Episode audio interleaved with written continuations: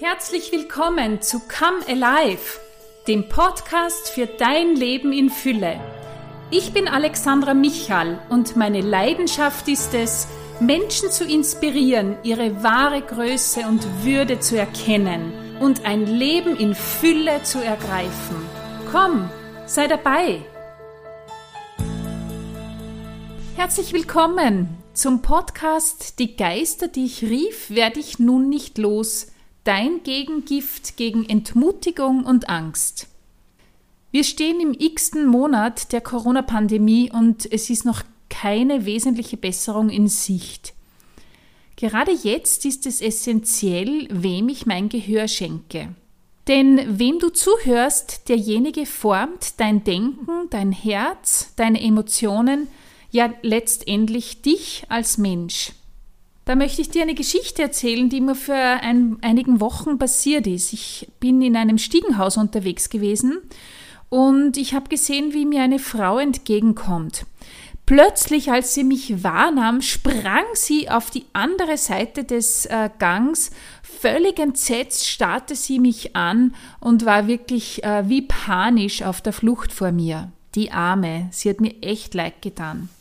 Fest steht, je nachdem, wem wir unser Ohr und somit unsere Aufmerksamkeit und unsere Gedanken, ja unser Herz schenken, dem gebe ich auch ein Mandat in meinem Leben. Das heißt, der darf in mein Leben hineinsprechen.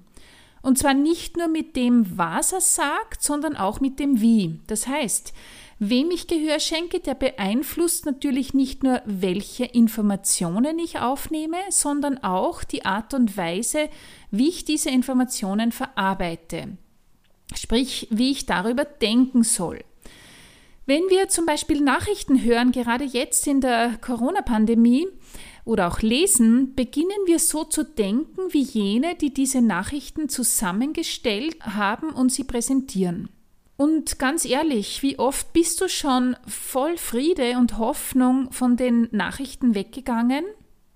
Hier wird deutlich, wie entscheidend es ist, wem du dein Gehör schenkst. Ich möchte dich herausfordern und dich fragen, wo schaust du hin und wem schenkst du Gehör? Bist du stundenlang dabei, Nachrichten über Corona anzuhören und anzusehen?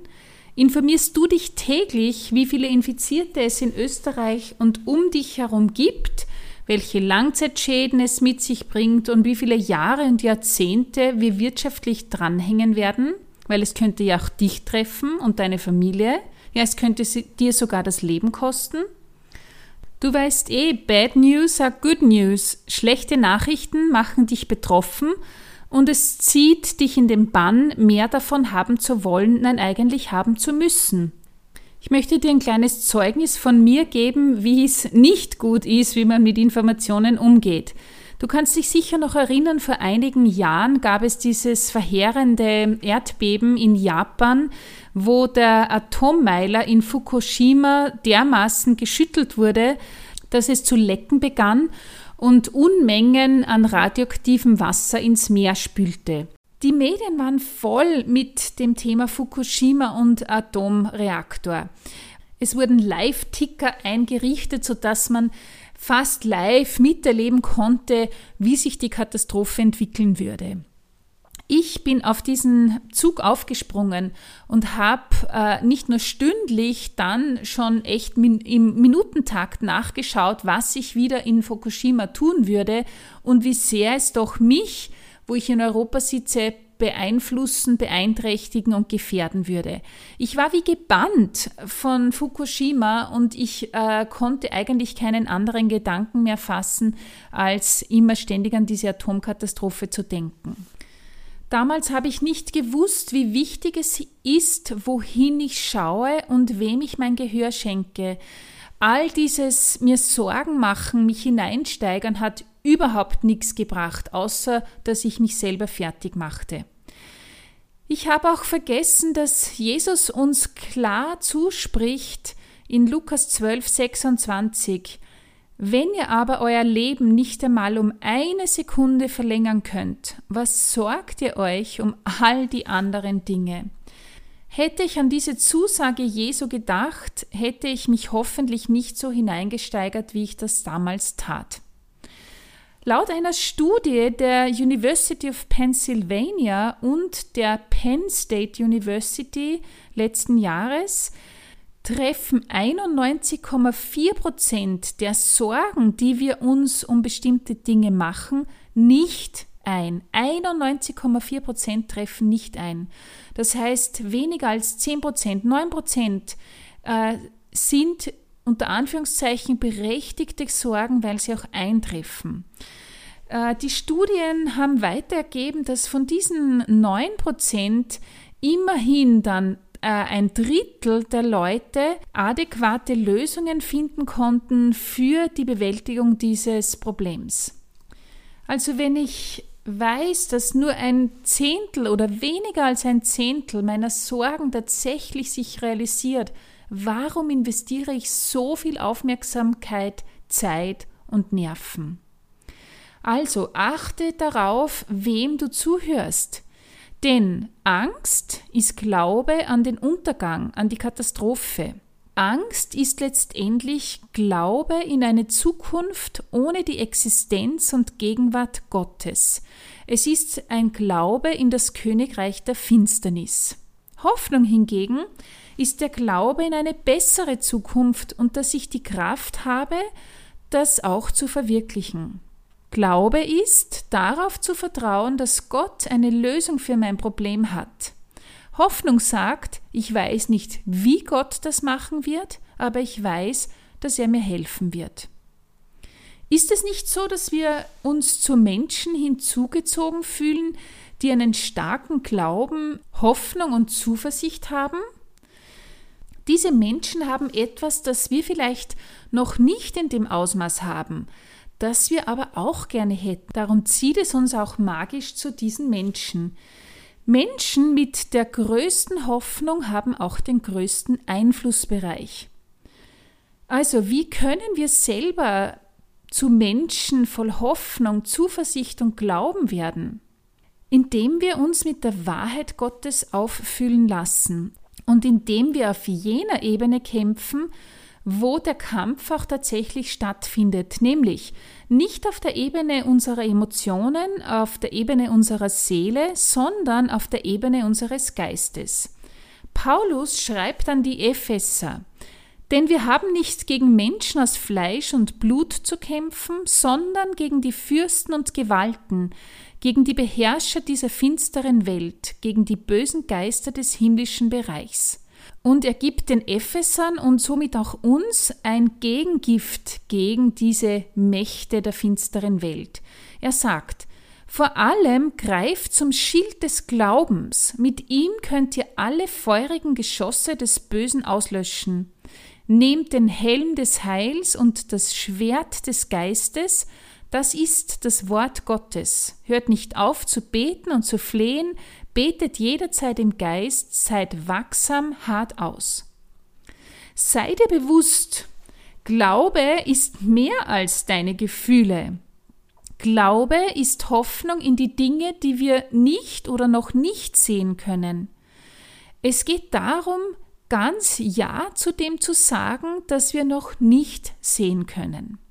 Klar, das geht nicht von selber, dazu musst du dich einsetzen und dagegen stemmen. Es braucht richtigen Einsatz, ja Widerstand.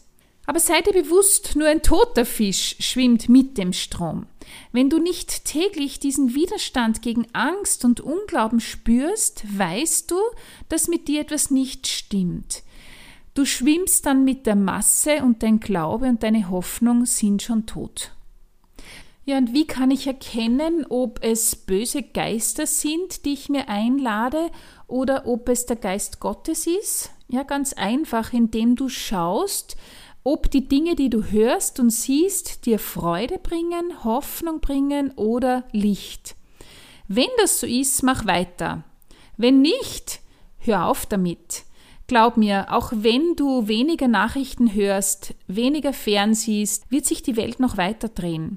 Und wenn du Gott und seinem Wort mehr Aufmerksamkeit schenkst, wird sie sich weiter drehen mit einem Menschen drauf, der mehr von seinem Licht, seiner Freude und seiner Hoffnung in sich trägt. Denn Jesus ist das Licht der Welt, der Friedensfürst, der uns immer Hoffnung und Zuversicht gibt.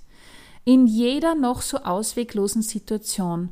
Und wenn du eine wirklich berührende Geschichte lesen willst, dann schau zu meinem ersten Blog-Eintrag, da wirst du Augen machen. Also kämpfe den Kampf gegen die Angst und für den Glauben auf der Ebene des Geistes und nicht auf der Ebene der Seele. Wie geht das? Indem du den dringenden Appell äh, Paulus an die Epheser beherzigst und du im Geist zu beten beginnst und das Wort Gottes über dir deklarierst. Weiß eines, Glaube kommt durch Hören. Also lies nicht nur Gottes Worte, sondern sprich sie auch über dir selber aus, wieder und wieder. Und du wirst merken, wie sich dein Herz verändert und die Hoffnung Gottes mehr und mehr Raum in deinem Herzen einnimmt. Und so möchte ich dich einladen, jetzt ganz in den Empfangmodus zu gehen, denn ich spreche die Wahrheit Gottes über dir aus. Römer 15, 13. Der Gott aber der Hoffnung erfülle euch mit aller Freude und Frieden im Glauben, dass ihr völlige Hoffnung habt durch die Kraft des Heiligen Geistes. Matthäus 11, 28 Kommt her zu mir, alle, die ihr mühselig und beladen seid. Ich will euch erquicken. 1. Petrus 5, 7. Alle Sorgen wirft auf ihn, denn er sorgt für euch. Lukas 12, 32. Fürchte dich nicht, du kleine Herde, denn es hat eurem Vater wohlgefallen, euch das Reich zu geben.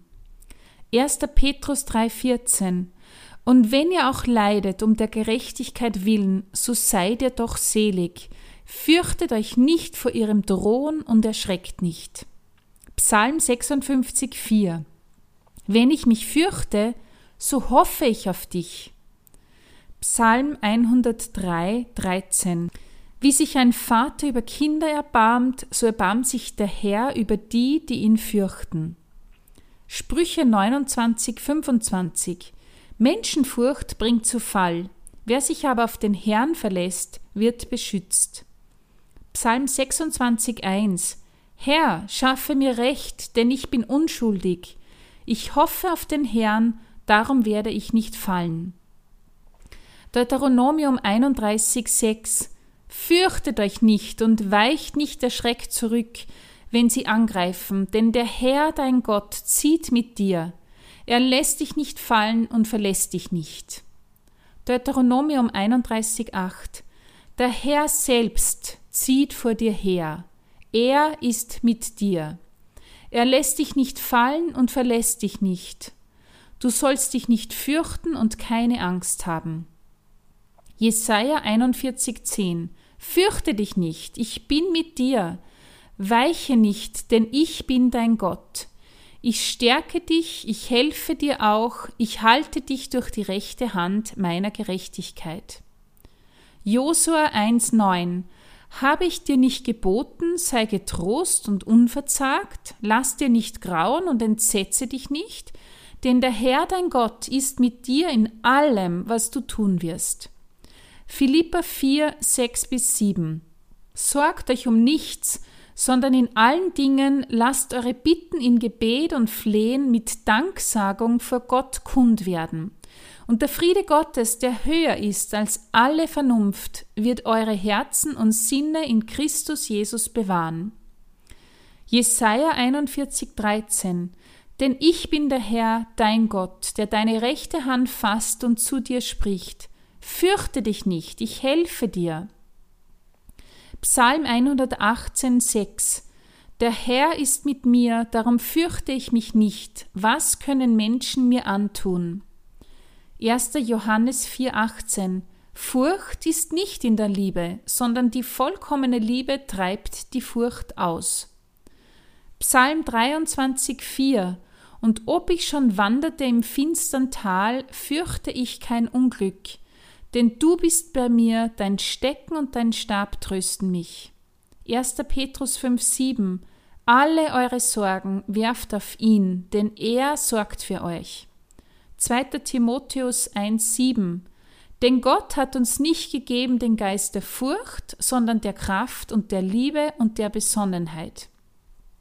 Johannes 14.1 Euer Herz erschrecke nicht, glaubt an Gott und glaubt an mich. Römer 8.15 Denn ihr habt nicht einen Geist der Knechtschaft empfangen, dass ihr euch abermals fürchten müsstet, sondern ihr habt einen Geist der Kindschaft empfangen, durch den wir rufen, Abba, lieber Vater. Matthäus 10, 29 bis 31. Verkauft man nicht zwei Sperlinge für einen Groschen? Dennoch fällt keiner von ihnen auf die Erde ohne euren Vater. Bei euch aber sind sogar die Haare auf dem Kopf gezählt. Darum fürchtet euch nicht, ihr seid kostbarer als viele Sperlinge. Hebräer 13,6 So können wir getrost sagen, der Herr ist mein Helfer, ich werde mich nicht fürchten. Was kann mir ein Mensch tun? Noch nicht genug davon? Dann such die anderen Stellen, in denen uns Gott in seinem Wort zuspricht, dass wir uns nicht fürchten sollen, weil er bei uns ist. 365 Mal für jeden Tag einmal. So voll ist die Bibel mit Zusagen. Wende diese göttliche Medizin, dieses Gegengift jedes Mal an, wenn du Angst hast. Sprich Gottes Wort über dir aus oder horch dir diesen Podcast immer und immer wieder an. Ich kann dir versprechen, dass du den Frieden des Herzens und seine Zuversicht wieder erlangen wirst. Und dafür bete ich. Jesus, danke, dass du uns nicht einen Geist der Verzagtheit, sondern einen Geist der Zuversicht und des Vertrauens gegeben hast. Danke, dass du uns dort abholst, dort begegnest, wo wir stehen, mit all unseren Herausforderungen, Sorgen und Ängsten. Ich möchte dein Wort über mir aussprechen und als die Wahrheit in meinem Leben annehmen. So bitte ich dich, dass du alle, die diesen Podcast hören, segnest, bewahre sie vor allem Bösen und Jesus danke, dass du mit uns bist, dass du der Immanuel, der Gott mit uns bist. Sei gesegnet, lieber Zuhörer und liebe Zuhörerin. Bis zum nächsten Mal.